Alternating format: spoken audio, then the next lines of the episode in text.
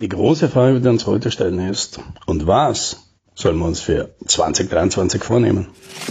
Hallo und herzlich willkommen bei 10 Minuten Umsatzsprung, dem Podcast für IT-Unternehmen, bei dem es um Wachstum, Vertrieb und Marketing geht. Mein Name ist Alex Rammelmeier und ich freue mich, dass Sie dabei sind.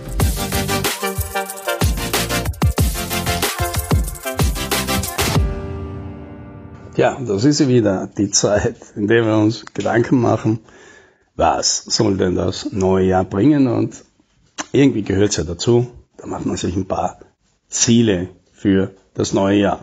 Ja, und das Übliche ist, dass diese Ziele dann irgendwie aufgeschrieben werden und irgendwo auf einem Plakat dann hängen und ins Büro gehängt werden und dort hängen sie dann, ja, für den Rest des Jahres. Keiner schaut mehr groß drauf und die meisten der Ziele und die meisten der Sachen, die man da draufgeschrieben sind, die sind dann nach ein paar Wochen und Monaten obsolet.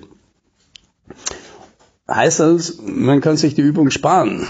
Ja, das ist eine gute Frage. Teilweise hat es ja schon eine positive Wirkung, dass man sich einfach mal wieder auseinandersetzt, was wollen wir hier machen und die Sachen durchdiskutiert und sich irgendwie auf eine gemeinsame Richtung einigt. Ja. Und man kann natürlich auch argumentieren, wenn von den zehn Sachen, die man sich da vornimmt oder überlegt, auch nur eine einzige deswegen Realität wird, dann hat sich die Übung ja vielleicht schon ausgezahlt.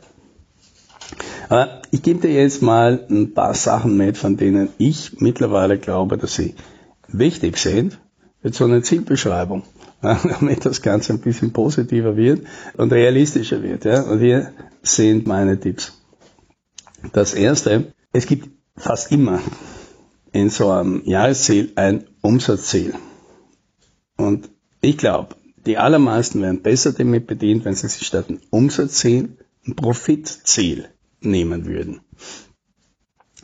Das gilt natürlich jetzt nicht für irgendein Startup, das überhaupt noch keine Umsätze macht und viel zu wenig Geld hat. Okay, die brauchen einmal mehr Umsatz, egal einmal wie.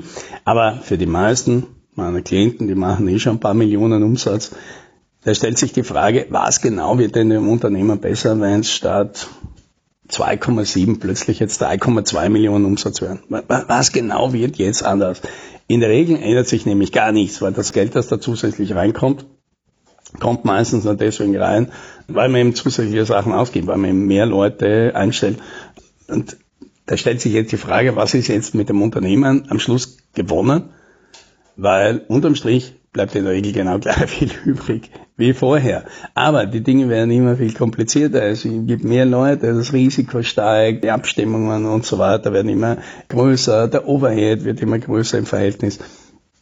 Da stellt sich für mich immer die Frage, wozu soll das gut sein? Und wer ein gesundes Unternehmen hat, ja, das eh hochprofitabel ist, kann auch trotzdem weiterhin Profitziehen machen, weil die brauchen dann einfach mehr Umsatz. Alle anderen können vielleicht ein Profitziel erreichen, indem sie teilweise mehr Umsatz machen, aber teilweise einfach die Dinge ein bisschen schlauer machen. Ja. Und schlauer heißt im einfachsten Fall, ich mache mehr von den Dingen, die profitabler sind und weniger von den unprofitablen Dingen. Aber wenn ich mir ein Profitziel sehe, dann bin ich gezwungen, auf diese Dinge mal hinzuschauen, bin ich mal gezwungen, mir zu überlegen, wo gebe ich denn mehr Geld aus, als ich einnehme? Welche Sachen sind denn wirklich profitabel und welche sollte ich weitermachen und welche nicht? Statt dem, ja, alles, wo Geld reinkommt, das machen wir einfach. Also Profitziele statt Umsatzziele. Es macht auch das Unternehmerleben viel leichter, weil mit Profiten mit denen kann ich arbeiten, mit Umsätzen nicht. Ja, mit Profiten, da kann ich mir überlegen, da kann ich äh, mir gute Leute anhören, da kann ich mir Berater anhören, da äh, habe ich finanzielle Unabhängigkeit, da habe ich Rücklagen, da habe ich immer eine stärkere Verhandlungsposition mit Kunden und Mitarbeitern und Lieferanten und so weiter. Ja. Mehr Profit macht das Unternehmerleben deutlich leichter, mehr Umsatz macht es in der Regel nur schwerer. Der zweite Tipp, der zweite Tipp hängt ein bisschen mit dem zusammen. Versucht ihr die Dinge einfach einfacher zu machen. Und einfacher wird es fast immer, wenn es von irgendwas weniger gibt.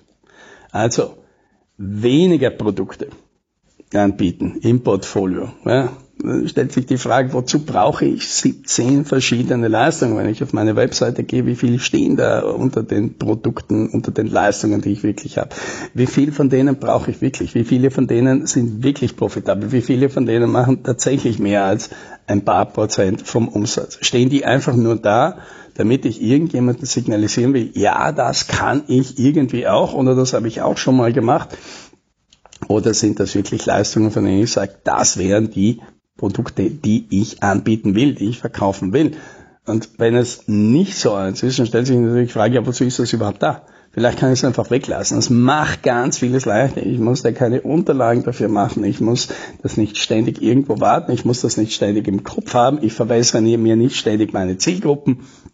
Ich kann viel gezielteres Marketing machen. Ich kann meine Selbstleute auf ein paar wesentliche Dinge mich sich konzentrieren lassen. Das können die dann viel besser.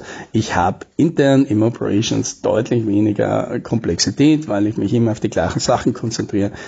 Ich kann dort besser automatisieren, ich kann dort bessere Prozesse definieren, weil ich dann nicht immer dran denken muss, ja, und das muss ich ja auch noch machen und das muss ich auch noch machen und das muss ich auch noch machen. Neben weniger Produkten geht es auch um weniger Kunden. Ja, wieder, das ist natürlich kein guter Tipp, wenn du nur fünf Kunden hast, ja, dann behalte die bitte. Aber wenn du mal deutlich mehr hast, dann stellt sich natürlich die Frage, ja, brauchst du denn so viele? Weil wieder mehr Kunden erhöhen die Komplexität. Ist es wirklich ein großer Vorteil, dass man 20 Kunden hat statt 10? Ja, zehn sind völlig ausreichend, damit man eine gewisse Unabhängigkeit von jedem einzelnen Kunden in der Regel hat, wenn, ja, kommen wir zum ersten Punkt, jeder davon profitabel ist. Weil wenn ich von jedem Kunden 20 Prozent mindestens Marge habe, ja, besser noch 30%, Prozent, dann können von zehn Kunden auch zwei oder drei wegfallen. Plötzlich von heute auf morgen 100 Prozent Verlust. Und es geht sich immer noch aus.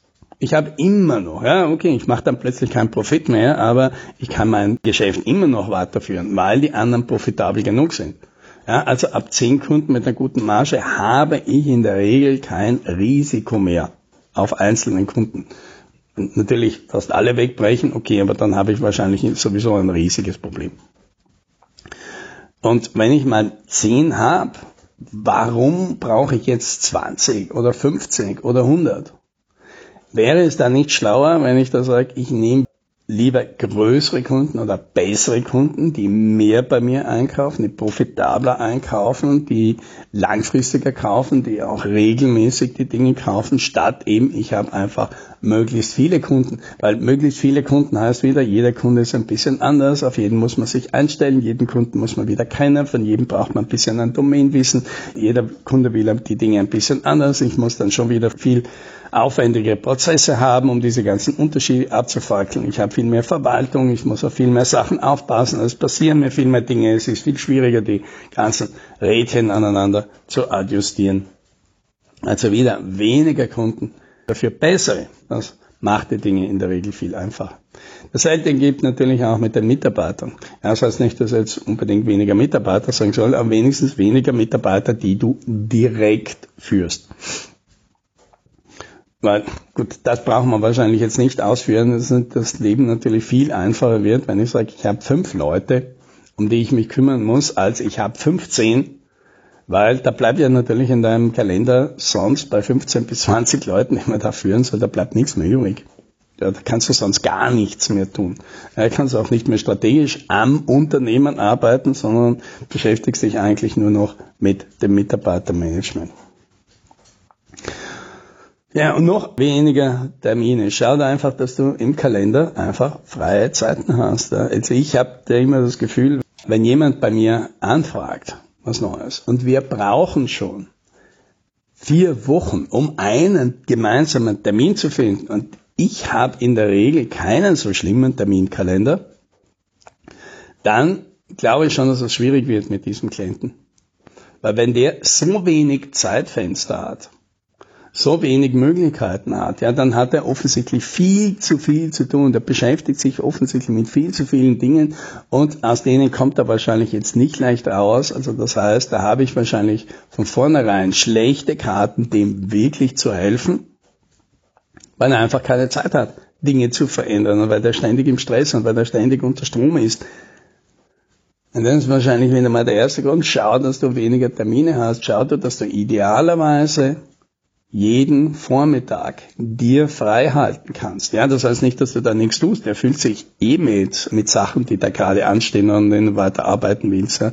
Aber schau, dass diese Dinge nicht von vornherein komplett durchgetaktet und durchgeplant sind. Ja. Dass du einfach eine Chance hast, wenn du dir Zeit nehmen willst für ein Projekt, für eine Arbeit, für ein Experiment, für eine Recherche, für dich, um irgendwas zu lernen, dann brauchst du, und du sagst, ich brauche jetzt die Zeit, dann hast du die immer innerhalb von ein paar Tagen, ohne dass du viel verschieben und absagen und so weiter musst. Ja? Also mehr Zeit. dann kommt noch der dritte Tipp, da geht es ums Lernen. Natürlich, alle lernen wir ständig immer dazu. Die Frage ist immer, lernen wir die richtigen Dinge.